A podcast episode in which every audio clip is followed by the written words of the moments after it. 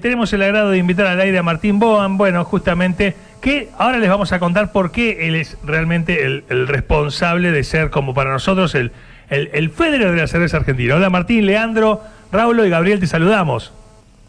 ¿Qué tal, Leandro? Te pido un favor, ¿me das más retorno? Perfecto, ahí estás escuchando Ahí. un poco mejor. Ahí, perfecto. Muchísimas gracias. ¿Escuchabas algo de lo que estábamos diciendo o era muy bajito? Tenía la espuma muy baja. Tenía la espuma muy baja. Bueno, eran todas cosas lindas definiéndote como que cuando hablamos con un de surf hablamos con Paceri, cuando hablamos de, de música hablamos con los mejores y hablar de cerveza y de esto que estamos cocinando en la fábrica de Vieja Estación justamente tiene que ver con un poco con Gaby que eh, ha ido a participar en la Copa Argentina, nosotros lo vamos contando y, y bueno, y vos sos así el, el nombre de la cerveza en el país, así que, que, que, bueno, que queríamos saludarte y contarte, contarte de nuestro proyecto y, y que nos hables un poco de la magia de la cerveza. Dale, dale, muchísimas gracias. Eh, Eh, arranca nomás. Sí, bueno, Martín, mira, eh, yo tengo, o sea, esto, llevamos adelante el proyecto de la radio 25 años. Eh, la ilusión de tener nuestra propia birra era algo que teníamos hace tiempo. Los chicos de Vieja Estación eh, recogieron el guante y... Se portaron. Sí, totalmente. Y entendemos que la radio es dinámica porque tenés programas buenos, programas malos, noticias alegres, tristes. Se va, se va generando como un ancho de banda. Y entendemos que, que no es algo eh, rígido, sino que es muy dinámico. Y entendimos a la cerveza como algo igual, dinámica. Eh, y ahí hermanamos un poco los proyectos. Este, y vos como, como, bueno, como una persona que sos sommelier de cerveza en la Argentina, ¿podés adherir a ese concepto de- del dinamismo de la birra? Sí, totalmente. Elaborar cerveza es lo mismo que elaborar una comida y todos los ingredientes, o la mayoría de los ingredientes que se usan en la cocina, también se pueden utilizar en cerveza, excepto los ingredientes que sean demasiado aceitosos. Ok. Pero todas las especies que nosotros tenemos en el- a la cena de la cocina, tranquilamente se pueden incorporar a diferentes estilos de cerveza, por eso es muy dinámico y por eso cada vez se va expandiendo más el mundo de la cerveza, ¿no? Eh, es inevitable preguntarte porque uno donde produce o charla con, con, con Gaby, con Seba, de, con Lucho de Vieja Estación, es hablar de, de que sos el primer, eh, el creador del primer bar cervecero con, con todos los platos con cerveza como materia prima, ¿no? En, en Beer Life. Y, y, y se- es inevitable preguntar cuál fue tu despertar cervecero. Bueno, primero mi frase es, mi vida es una birra y la tuya. Segundo, ah, tengo 26 años en el mundo de la cerveza, con diferente, una maestría en cerveza de Europa, al margen de un título de sommelier de cerveza de Estados Unidos. Y la cerveza, siglos atrás, fue bebida de reyes, ¿no? Es una bebida que tiene mucha historia, muy noble, mucha cultura y lo mismo estaba muy virgen en Argentina para expandir, ¿no? Claro. Que se fue haciendo durante los últimos años y tiene todavía mucho más campo para seguir creciendo, ¿no? Claro, por eso yo iba al despertar. ¿En qué momento de tu vida estabas? Viste, Eh, no sé, yo en el, eh, en el momento del 97 que dije voy a poner una radio FM, 24 horas de rock Y en Necochea me venimos palo y palo, eh, ¿eh? Claro, por eso, cuando dijiste 26 años cumplimos 25. Una radio de rock en Necochea me dijeron, estás loco, o sea, ya poner una radio de cualquier, o sea, de, de- era una locura. A vos que, que de repente digas, ¿sabes qué? Voy a, a dedicarme a la cerveza. Ah, qué bien, no, no cerveza artesanal. Eh, ah, ¿y de qué vas a vivir? Seguramente te preguntaban. ¿no? Eh, eh, en esa. Primero, eh, primero, bueno, soy ingeniero químico y dije, en ese momento el petróleo estaba muy explosivo. Yo dije, no, yo me quiero dedicar a los alimentos. Tuve la oportunidad de trabajar en la vieja fábrica Bieker, me encantó. Ah, ¿En Lavallol? En la Mirá, en Lavallol. Yo soy nacido, Lavallol, Lavallol. yo soy nacido en, Y- en Turdera y me vine hace 27 años a vivir, así que he pasado por la fábrica Bieker. Bueno, en el año 96 trabajé ahí, en la época del 1 a 1, con lo que ahorré me fui a hacer una maestría a Europa. Volví, los primeros ocho años me dediqué a la industrial y cuando decido renunciar me pasa lo que vos comentabas recién. Me decían, vos estás loco. O sea, el mercado de la cerveza artesanal no llegaba ni al 0,1 ni en Argentina ni en Brasil. O sea, era totalmente virgen. Y ahí empezamos a caminar por las, todas las provincias de Argentina, capacitando gente, entrenando, dando cursos, enseñando a degustar, todo un trabajo de hormiga y a elevar la calidad de la cerveza artesanal en Argentina. Te lo pusiste Y como, un, como un propósito. fue dando, ¿no? Claro, te lo pusiste como, como un propósito, como una misión hacia adelante. Es que la única forma ah, de que el mercado crezca era mejorar la calidad, de enrolar gente, de enseñar. En el 2011, lanza, dos- 2011 lanzamos la primer Copa de Latinoamérica de cerveza, que se hizo en Buenos Aires, que la mitad de las medallas quedaron vacantes porque la calidad no era buena. Y los que no ganaron hacían fi- Ahí, Martín, o sea, el jurado, y era, si no estaba buena, decían, no, ¿saben qué? ¿No merece nadie la medalla? Nosotros nos pusimos un propósito de elevar la cerveza en Sudamérica, Muy bueno. no solo en Argentina, sino en los países limítrofes. Y si la cerveza no tenía un mínimo de calidad, no se la premiaba. Che, O sea eh, lo estoy Si mirando. una categoría tenía que quedar vacante, quedaba vacante. Ok, lo, te- lo, lo estoy mirando a Gaby, ¿viste? Que el primer de la Sí. estación. Qué miedo llevarte una cerveza. Yo me acuerdo, yo estudié eh, publicidad y había en eh, San Terciero un profesor que daba miedo, ¿viste? Te Eh, digo que al contrario, ok, el que más se expone es el que más aprende y el que más crece. y sí, y sí, y sí. Y bueno, o sea, estuve hace poquito en Mar del Plata, hace 10 días, dando una disertación frente a 150 personas y nadie tiene, lo, nadie los, los tiene bien puestos para ser correcto en llevarte birras para probar. Y te digo que esa persona es la que más apoyo, la que más aplaudo y la que más va a crecer. bien, bien. Ahora, si vos te quedás en el mundo con la felicitación de tu mamá y tu papá, y no vas ni a la esquina. Claro, hay que bancarse la negativa que le puede llegar a tirar vos, Martín, digamos que has probado por el mundo. digamos. Sí, me pero me- a mí me, me encanta, es como, viste la canción del, del Pela, la vida se gana o se aprende. Este, Hay ¿viste? decenas de amigos, pero decenas, ¿eh? En su momento me han puteado y al año, a los dos años, che, loco, vos tenías razón. Claro. Y después, obviamente, hicimos grandes amistades. Sí, sí. Pero, o sea, para mí el mejor amigo es el que te da un consejo que, o una ayuda que te sirve. No el que te palmea la espalda y es falso. Totalmente, y es una charla que, que pasa, se transforma a, a la vida, ¿no? Porque es en todos los órdenes esto de, de- de lo que nos estás hablando. Eh, y, y me voy a, a ese momento en el que te decidiste ir a Europa a hacer el, el curso de sommelier. O sea, en ese momento, estamos hablando año 97, 98, eh, no había Wikipedia, no había Google, eh, No hay internet casi. Exactamente, estaba con el, eh, con el, el dial-up. eh, ¿Cómo te enterabas de los lugares? ¿Cómo te anotabas? ¿Cómo se conseguía esa información? a través de contactos amigos, le mandabas un correo y, che, tengo que ir a tal lado, eh, ¿qué me recomendás? Era todo así. Sí, sí, ok. O sea, Eh, no existía WhatsApp, no, no, tal cual. Eh, ni, el mensa- ni el mensaje de texto todavía. ni el claro. Ni el mensaje de texto. No, todavía. no, mandabas correos. Sí, un fax. Ahora me acuerdo, un fax. información. Claro, claro, tal cual. Este, O conseguías algún libro posta con buena información de sitios y era la Biblia.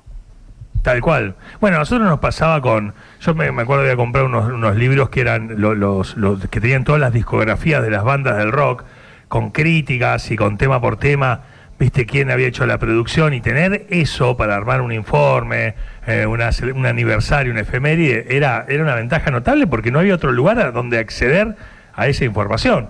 Eh, ¿Vos eh, eh, te pusiste a fabricar cerveza, o sea, te pusiste a cocinar cerveza eh, al inicio de, de tu conexión o, o- o primero entraste como en la industria y dijiste, después hago una cerveza? Los primeros ocho años trabajé en la parte industrial, fui jefe de elaboración de la principal fábrica del país ¿Ok? y ahí decidí abrirme al mundo artesanal y hacía algunas cocciones esporádicas, me dediqué mucho al principio a venta de materias primas y a capacitación de cursos y venta de materias primas, porque en ese momento había un gran faltante de maltas especiales, ¿no? me dediqué a elaborar lo que faltaba Claro. posteriormente armé el proyecto, la marca Kraken existía, la cervecería Kraken existía, hicimos, eh, se sumaron dos patas más, una fui yo y otro colega más, y ahí estuve tres años con una fábrica que empezó a crecer al 70% por año, que fue increíble, y ya hace unos siete años aproximadamente estoy con mi marca, con mi fábrica eh, propia.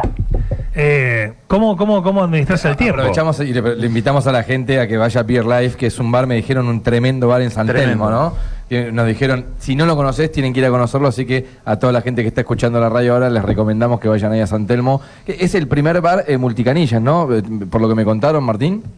Nosotros, cuando abrimos Beer Life, eh, salimos con un concepto distinto, único, diferente, que al principio, los primeros tres meses, fue muy repudiado, a tal punto que me lo replanteé. Pero bueno, justo se empezó a dar vuelta la cava, ¿no? Cu- cu- ¿Cuál es el concepto? Salimos ¿Por, qué los repudiaron?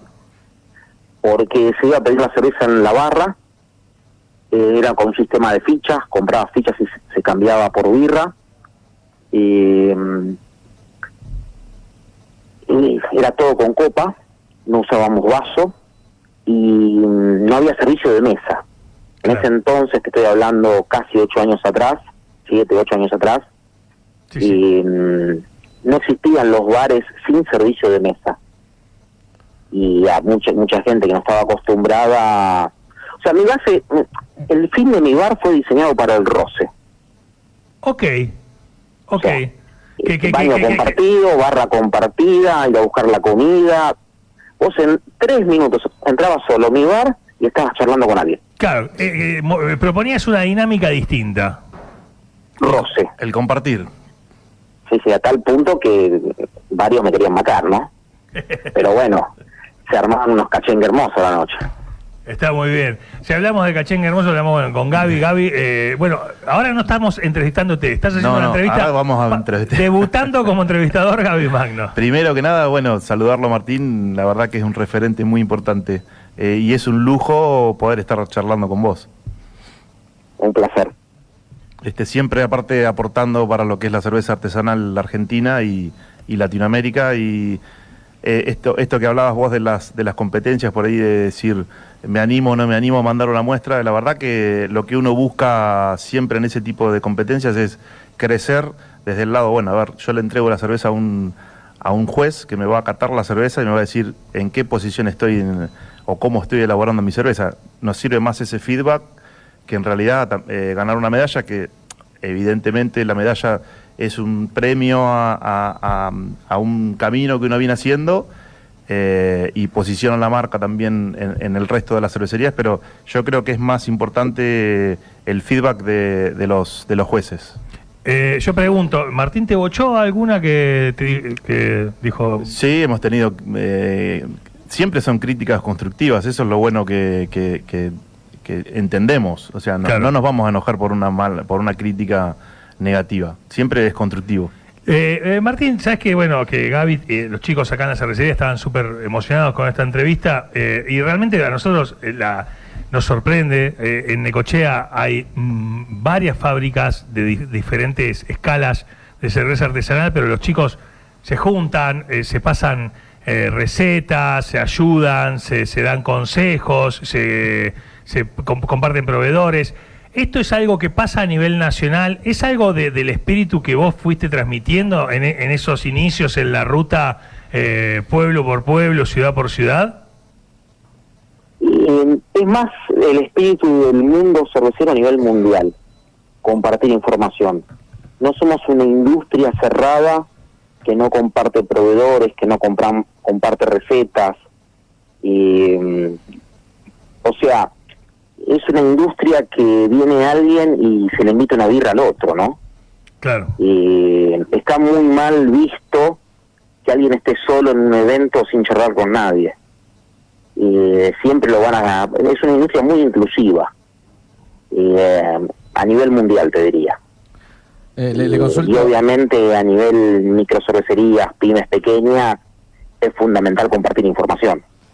Eh, Martín, te, te consulto ahora una pregunta casi como, como juez. Entiendo que hay un montón de variedades de cerveza de- como, como Brewmaster debe haber en el mundo, pero eh, eh, debe haber un- una especie de, de filtro de qué es lo que tiene que tener una buena cerveza cuando la juzgás. Totalmente, ¿Qué? totalmente. ¿Hay, hay ciertos Toma. parámetros? ¿Cómo, cómo es eso? Dos, yo te diría que dos, A para ver, hacer- un- más. como buen ingeniero un buen resumen. Dale. Y ir al grano. ¿Cuáles son? Tomabilidad, Sí, que vos estés charlando en este momento y no te des cuenta y el vaso esté vacío, ok. eso es fundamental. El público no es tonto, no sabe expresarse, por eso siempre hay que mirarle los vasos.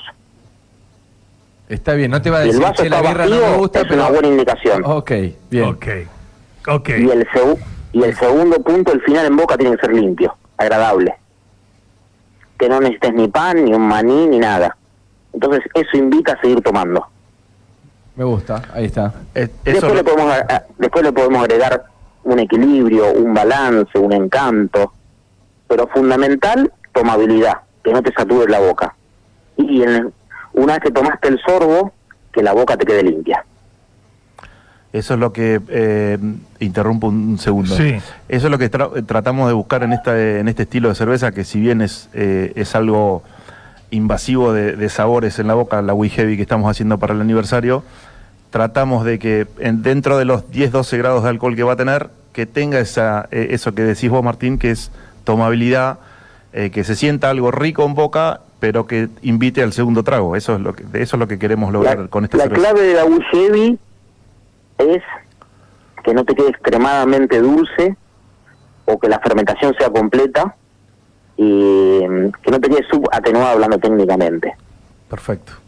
¿Está claro, Gaby? Está clarísimo. Nosotros, o sea, Estamos atentos acá, pero no entendemos nada de lo que están hablando entre el eh, es así, claro. eh, Con, eh, Martín. con do- con dos birras lo vas a entender. Ok, Ok. ok, ok, bien, me gusta. Me gusta cuando el ingeniero se humaniza, se humaniza y no Una tiene, una tiene gusto a poco, todos empezamos a hablar. Ok, está fantástico. Martín, nosotros ya, para ponerle un monio, ¿qué hace falta para que Martín Boan un día aterrice en Necochea, venga de una Un charla? costillar. Un Un, costillar. costillar y ya, ya estamos prendiendo la camioneta. Oíme una cosa, Sí, yo, claro. el 31 de octubre, yo te digo, tenemos una radio de, de- de- de tradición rock, hemos hecho recitales de todo tipo. Celebra- 31 sábado, el, el 31 de octubre es lunes. Lunes. ¿ah? Eh, Es lunes, es una fecha, es un día interesante pues, si tenés un fin de semana movido. Eh, realmente es el día que se va a presentar la cerveza, se, eh, va a presentar acá en Vieja Estación, vamos a tener invitados, o sea, eh, va a haber un poco de música en vivo, es una celebración muy importante para, para, para nosotros, para la ciudad. Realmente a mí me interesa, me interesa intentar gestionar la, pos- la remota posibilidad de que estés con nosotros. Así que... ¿Cuántos kilómetros tenemos Tandil Necochea? Tandil Necochea, Se- ciento... 170 kilómetros. No, ciento... Tandil, Necochea. 160 kilómetros son. 160 kilómetros. No le pifies, esto pregunta al aire. Cien- No le 160. pifies. te- Le puedo cerrar 10 kilómetros. 160.